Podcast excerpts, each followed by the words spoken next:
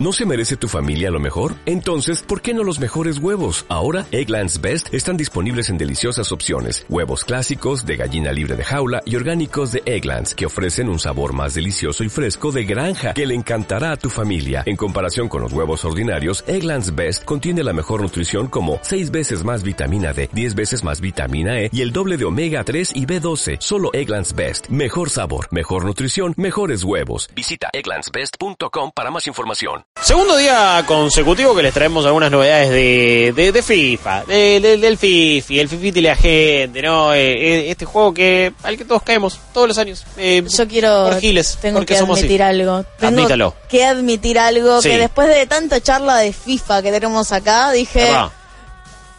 Voy, Voy a jugar voy a jugarlo. Muy voy a, bien. a- a imbuirme en esta experiencia, a ver qué sucede. No sé por qué nunca lo toqué. Es más, como que tenía cierta ci- cierto, Cierto resquemor. respeto.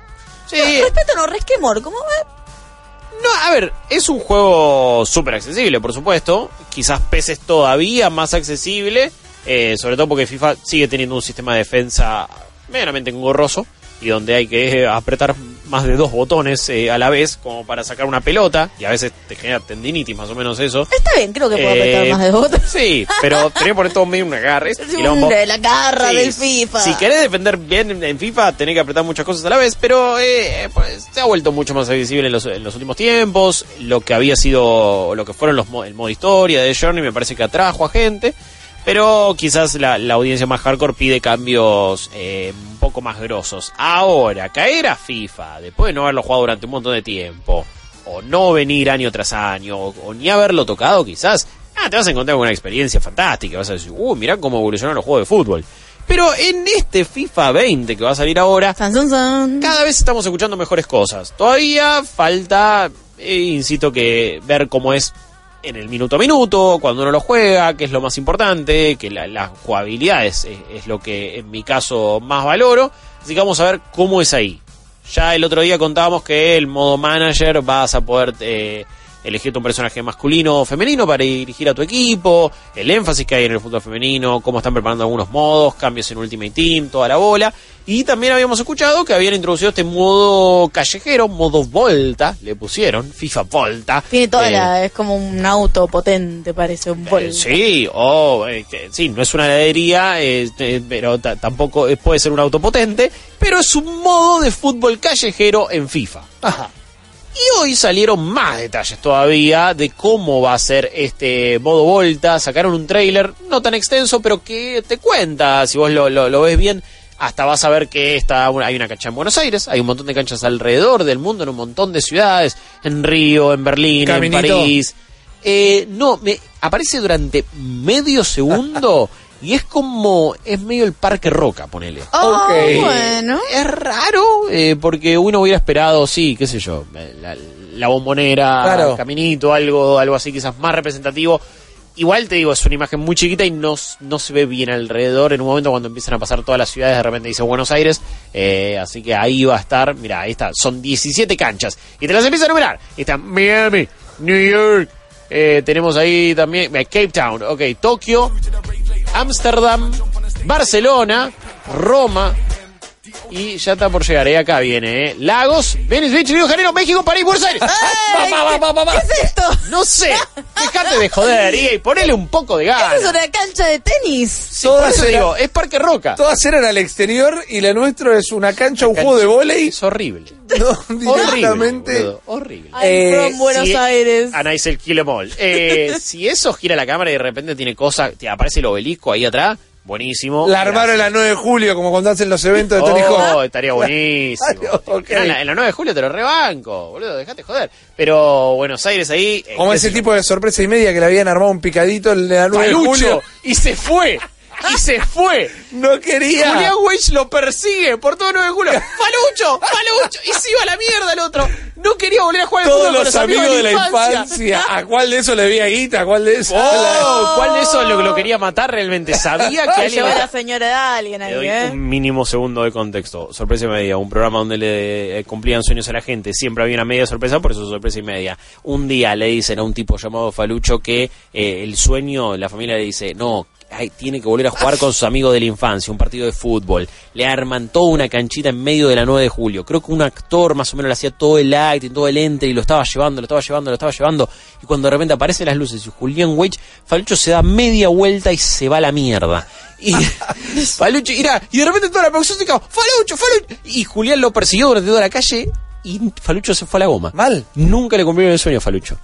¿Qué, ¿Cómo estiraron eso? No sé, pero fue uno de los momentos más Pero- grosos en la televisión argentina. Yo me acuerdo mal los amigos de Fue tremendo, Falucho tremendo. vestido de fútbol con la mano en la Sí. cintura, Luisito- peloteando un toque y no entendiendo nada. Este, ah, claro, porque ellos todavía no habían visto qué había pasado. Ellos estaban ahí como, eh, lo vamos a sorprender, lo vamos a Andá a sorprender. saber dónde se vinieron esos tipos. fue tremendo, hermoso, hermoso tremendo. momento que recordamos acá. Sí, FIFA. Eh, Volta, justamente. Hoy estamos súper desvariados, pero me parece que sale un muy buen programa por eso. Eh, ¿Lo tenemos a Falucho? ¿Lo Está Falucho, me vuelvo loco. Lo tenemos a Mirá lo que era Falucho. esa cancha. Mirá lo que era esa cancha. punto No, com. Ahí está Falucho. Está llegando. Julián, más sorprendimiento era Falucho, man. No te mentí. Hoy estaba grabado. Mirá, me vuelvo loco. Va a sorprender a Falucho. Claro, es como que caía al bar Julián Claro. Weich. ¿Qué? Y le dice al flaco, no, hoy estaba grabado para que no Un piense. genio. Todo el este, Y ¡Falucho! Falucho se va a la, mier- se va a la mierda. ¡Palucho! ¡Palucho! ¡Palucho, vení para acá! ¡Palucho! Se ríe. Porque el tipo se dio cuenta que le estaban por cumplir un sueño. ¡Mirá, mirá! ¡Corre! Corre y sí, se le cagaba el programa. Falucho. Y mi mujer dice, ¿qué? Y se fue la goma. Se fue la ¡Insólito! No, pero... La tenés que remar, eh, la tenés que remar esta situación. En la 9 de julio va a jugar con más de 30 amigos que lo ve ¡Más de 30 20 amigos!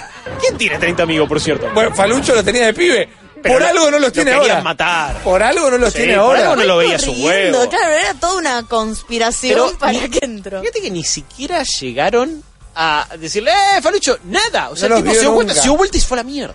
No, impresionante, impresionante. Corrió más rápido que Julián Weich, que también se estaba riendo. Era Falucho. Posta, ajá, posta, eh, gran pique se echó Julián. ¿eh? No, no. físico. Bueno, jugaba al rugby Julián Ah, es verdad, sí, ¿En serio? Pero mide exactamente. dos centímetros Julián Weich. Bueno, puede ser un gran eh, fullback, puede jugar en un montón de posiciones en la cancha de rugby. Mal, Eh, mal, increíble.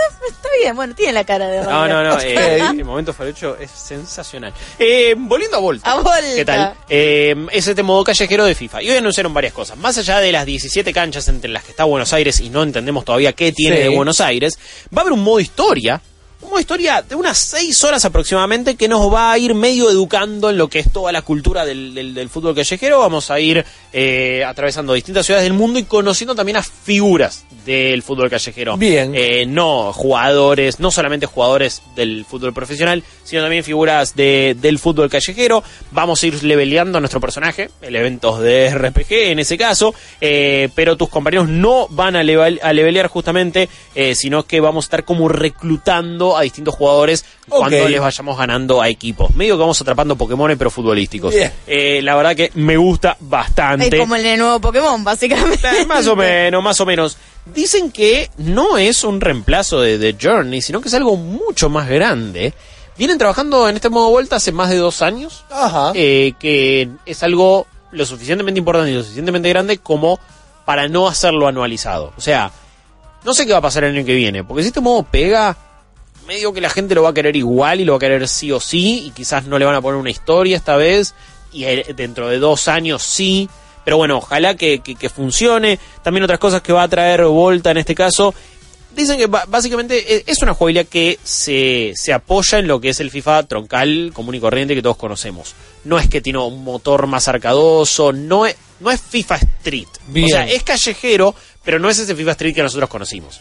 No es eh, unos trucos sobrenaturales casi, una cosa súper arcadosa, eso de, uy, me preparo un mega tiro y le pego y el chavo se cae y después hago el gol y bla. Eh, sino que va a estar un poquito más anclado en la realidad. Obviamente que vas a poder hacer truquitos y firulo de todo tipo. Bien. Solamente con el stick derecho va a ser, van a ser más sencillos que, que en el juego normal. No es que es un combo de Me Cry más o menos Claro. que tenemos que aprender, sino que directamente eh, tiras ahí la palanquita y va a hacer algo. También te puedes hacer jueguito fácil. O sea, todo va a ser bastante más accesible. Lo que ellos querían era justamente atraer un público más masivo al mundo de, de FIFA. Lo van a hacer con Volta. Te vas a poder crear tu personaje. Puede ser tanto hombre como mujer. Eh, va a haber también mucha más representación femenina en este, en este modo no me acuerdo si en el modo historia va a estar o no, pero creo que está la posibilidad de equipos mix, de, de- de partidos mixtos, Mira. si no me equivoco. Qué pena. Eh, lo cual, eh, si es realmente así, va a ser realmente muy interesante. Y también tiene modo, distintos modos de juego, 3 versus 3, 4 versus- versus 4 y 5 versus 5. O sea, un papi fútbol, algo que acá está súper arraigado también. ¿Sabes qué me hace acordar? Vos dijiste firuletes y que se va para el otro lado, pero ¿se acuerdan que hace, vamos a ponerle 10, 15 años había salido un modo, que era una campaña de mm, cuando se había puesto de moda el truco del escorpión? En donde vos tenías una cancha con. Esto era pagado, Sí, licenciado. eran los tenías juegos. una cancha. Eran los juegos de la marca de la pipa, que eran el 3 contra 3 en la jaula. Claro, exactamente. Y vos tenías que hacer todos estos firulites. Me hizo acordar un poco de eso, porque era medio. A ver, el espíritu de ese juego era que fuera como una, una jaula de Sí, UFC, sí, sí. pero con grandes figuras del fútbol. Y ahora tenés también eso de lo callejero en el Volta. Siento que lo conecto por una cuestión de. Quizás habilidad, quizás la, la poca cantidad de jugadores de lo más primitivo del juego. Es-. En ese sentido, más de, de potrero, no tan Sí. pro, ¿no? Obviamente. Claro. Y me parece que es el atractivo. Va a haber también ligas online. O sea, vamos a poder jugar de manera online con otra gente. Vamos a ir eh, subiendo y descendiendo de, de acuerdo a cómo nos vaya de liga. Y yo insisto, como decía ayer, puede ser una pata eSport a futuro. Puede ser una alternativa. Puede ser algo que sea. O de última no lo querés llevar a eSport. Es como un entretenimiento. Sí, Cuando sí, haces sí. la previa de la eWorld Cup, que después eh, está Nico Villalba rompiéndola Claro. com- com- com- como siempre, eh, y, y es, y es como un partido más serio, llamarlo como vos quieras, o más tradicional, pero en la previa tuviste una exhibición de modo vuelta con distintas personalidades. Parece que a nivel show puede ser muy copado y ojalá tenga una pata más pro, más profesional y que, y que se abran más estas competencias. Ya de por sí es el modo más inclusivo que tiene FIFA, Sí. puedes ponerle, puedes sacarle las reglas directamente, que haya faltas, que es un quilombo, todo. Puedes customizarlo a full como vos quieras. Yo lo, lo veo sucediendo, ¿eh? porque puede llegar a ser muy visual, más allá de que ahora estamos viendo un video recontra editado.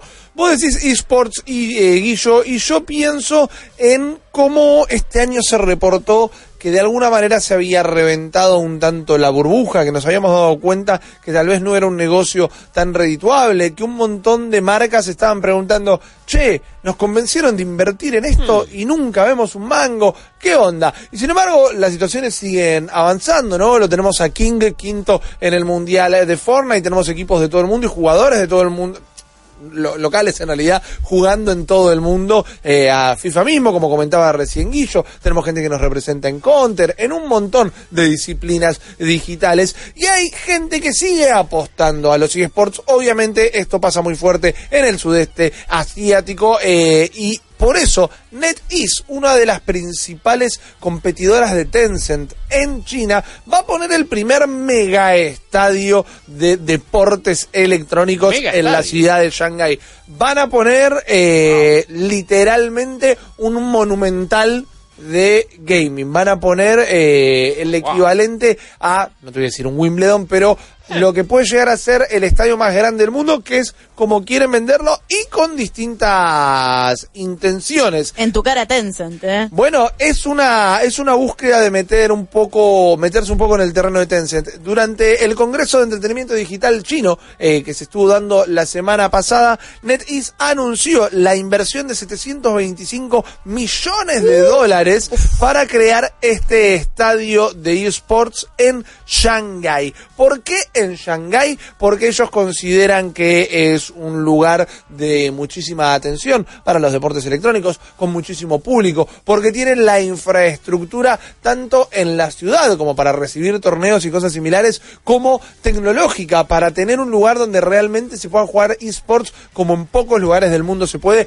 gracias a las conexiones a internet y a todo lo que es hardware inclusive. Y además eh, tienen ellos eh, un par de liguillas donde están metidos. Por ejemplo, eh, NetEase, esta competidora de Tencent, tiene StarCraft y tiene los torneos de StarCraft en China, en Shanghái, e inclusive son los dueños de un equipo de Overwatch que son los Shanghai Dragons, que tal vez no mirás eSports, pero alguna vez los escuchaste nombrar. Los escuchaste nombrar porque era ese equipo que eh, no había ganado un solo partido en la primera edición de la Overwatch League Ajá. y ahora medio que la rompe. Exactamente. Entonces, como, los cómo la dieron vuelta. Mal. Bueno, La gente de Netis, otra cosa que quiere hacer en este estadio es que sea un lugar de entrenamiento, de concentración y de formación de equipos. Entonces es estadio Villolímpica, un poquito Básicamente. también. Porque dice, bueno, queremos que equipos vengan a concentrar acá y vengan a, a entrenar un toque, que vengan a prepararse acá antes del torneo. No está mal. Eh, hablando de Villa Olímpica y de Juegos Sí. Olímpicos, hay, hay, hay como un par de antecedentes que, que, que me hacen ruido. Está bien, China ya no es lo mismo claramente que en 2008. Tampoco soy un especialista en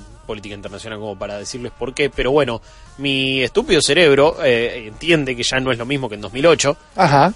Hay un montón de estados, toda la infraestructura que se hizo en, en Beijing para los para los juegos Sí. de, de, de 2008 medio que quedó en el olvido. Hay fotos que es medio Chernobyl. Bueno, ha pasado en Brasil con el último mundial. sí. Lamentablemente en cada ciudad o en cada país donde hace un evento deportivo enorme y donde se, se hace ese tipo de infraestructura, terminan quedando en el olvido la mayoría de las veces. Obvio algunos le dan un uso. Hay, creo que hay estadios en Brasil que todavía no se terminaron de hacer, desde el 2014. No, no, y quedaron abandonados. Por eso, Eso hablando de Chernobyl también, pero bueno, también nos habla quizás un poquito de cómo se trata, cómo es la idiosincrasia del deporte en los diferentes países y cómo esto, estas movidas a veces suelen ser más económicas y políticas que por Claro. el mismo deporte. eh, de una, totalmente eso. Ese antecedente no me gusta. Y ahora pienso otra cosa. ¿Cuántos años van a tardar en hacerlo? Bueno, esa es una gran pregunta. El, Esto no- el mundo y el gaming sobre todo van a ser otros. Totalmente. Yo no digo que no puedan, porque son China, así que tranquilamente eh, pueden tener una respuesta a todo desde lo tecnológico una vez más. Yo no digo que lo puedan tener para el año que viene, pero en 2020 eh, hay una gran eh, hay un gran enfrentamiento planeado de la Overwatch League. Hay planeado un gran evento alrededor de lo que es la Overwatch League. Y si lo tuvieran a tiempo, podrían ponerse como, se- Ok. como sede. Sí, a ver, eh, el International eh, fija que se va a hacer Bueno. ahí. Ok, eso lo entiendo, pero digo, ¿cuánto se tarda en hacer un estadio de este estilo? Es que ahí, ¿Cuántos vos- ahí, ahí no quiero que suene racista a cierto punto, pero digo en eso, son medio primer mundo, quizás lo pueden levantar en un año. Bueno, de una. Que, que tienen la cantidad de gente para hacerlo, tienen la cantidad Bueno. de gente de una. Es el país el con- dinero, eh, la gente de Netis. obvio, pero llega, llega a estar para 2021 y posta, eh, incluso en 2020 ya va a ser un ámbito muy distinto al del gaming, pero Totalmente. dos años ni me puedo imaginar que puede llegar. Pero a creo que te puedes, si lo metes en un año, te puedes anticipar a Te varias puedes subir a la cosas, bola, sí, la Overwatch. League, un montón de cosas. No, no me parecería raro que lo tengan en un año para nada, porque son, eh, así como los japoneses, son famosos de levantar infraestructuras a un nivel que nosotros no conocemos y no entendemos, porque sabemos que esa obra que está en tu barrio tarda de, Claro. de elección a elección. Claro, son cuatro se va construyendo. Sí. Eh, realmente tienen una arquitectura muy rápida y tienen que tenerla si no quieren perder la inversión porque estoy con Guillo con el tema de cómo podés planificar eh, este- esta obra de tamaño magnitud cuando se te va el tren constantemente. Cuando no sabes quizás inclusive cómo puede llegar a ser la infraestructura si tenés otro tipo de juego. El Fortnite ya plantea una manera distinta de poner el display de las máquinas. por Acá es donde estoy diciendo que creo que a ciertas cosas se pueden llegar a adelantar, como por ejemplo, gracias por el ejemplo de Fortnite, bueno, se hizo el primer mundial de Fortnite, la verdad que fue muy, muy visto, fue muy comentado, fue muy levantado por los medios, vamos a entender que el año que viene va a haber otro, entonces ya si van a armar este estadio, ya lo piensan con la infraestructura para Fortnite y o cualquier otro Battle Royale, recordemos que son competencia de Tencent, que quieren meterse en el terreno del juego de Tencent, entonces pueden terminar o adquiriendo los derechos para tener eh, la liga de algún Battle Royale o sacando uno propio directamente, que hasta lo deben tener, y perdón por fallarles acá en no hacer la tarea, pero mínimo digo, bueno, para el FIFA, para los MOBAs y para los Battle Royale nos preparamos Sí, de entrada.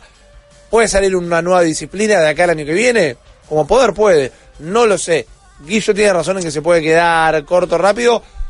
Yo creo que con 725 millones de dólares para invertir, quizás te lo levanten en dos fines de semana. Eh, ya tienen un Battle Royale en celulares, medio sci-fi, que se llama Cyber Hunter. Oh, Cyber Hunter. Ni. Anda a saber cómo le fue, la primera vez que lo escucho nombrar. ¿Cómo lo haces pochoclo en medio de un estadio gigante, no? Tenés a, a cuatro pibitos jugando ahí en, en mobile y las cámaras apuntándolo. ¿Cómo, eh, bueno, por eso también hablo de la arquitectura de lo que sería este estadio, porque no tenemos antecedentes de un estadio construido para un deporte electrónico, sino más bien un estadio que adopta el deporte Claro. electrónico. Que también sería algo súper divertido, ¿te imaginas? No sé, en cada asiento una pantalla.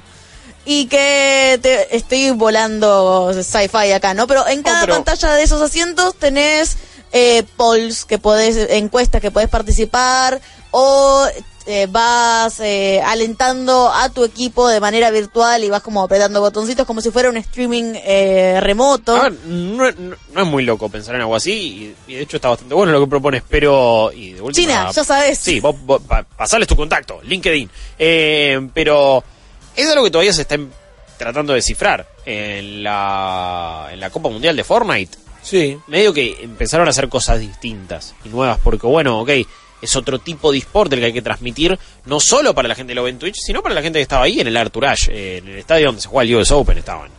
eh, que tiene una acústica bastante chota, entonces Mm. la gente que estaba ahí decía que se escuchaba todo horrible y no podía entender lo que sucedía a nivel comentarios, pero bueno, son cosas a so- a solucionar. Pero sí que estaba muy bueno cómo te mostraba vos, estaban como lo- los jugadores ahí, cada uno con su estación y viste tenían como el, el ciertos ciertas señales, luces o cosas que determinaban qué estaban haciendo, en qué momento estaban o qué les pasaba y vos podías como centrar la mirada en uno de ellos y ver, uy, ok, si ya está muerto o no, si ya Claro. si estaba eh, curándose o lo que sea. Como que hicieron muy buenas cosas a nivel visual, pero parece que es algo que todavía se está descifrando. En Counter cambia todo el tiempo, eh, te van mostrando un cierto timer cuando pasa tal cosa, efectos de, de- de luces, de sonido. eh, eh, es algo que evoluciona constantemente y que tiene un techo enorme para meterle show y magia. Yo creo que bien pensado puede llegar a estar muy bueno, puede llegar a ser un lugar que cobre una entidad propia como estadios de fútbol, tal vez la tienen, si es que no termina de explotar esta burbuja de los esports como lo comentamos hace un ratito. Vamos a seguir eh, la construcción de esta a todos los arquitectos, a todos los ingenieros, a todos los que trabajan en el ámbito de la construcción. Perdón por todas las gomadas que dijimos como que tal vez lo pueden levantar en un año o cosas así. Estamos especulando. Ustedes tienen la data, nosotros tenemos el 4041 9660. Acabas de escuchar solo una pequeña parte del multiverso Malditos Nerds. Viví la experiencia completa de lunes a viernes de 22 a 24 en porterix.com y twitch.tv barra Malditos Nerds.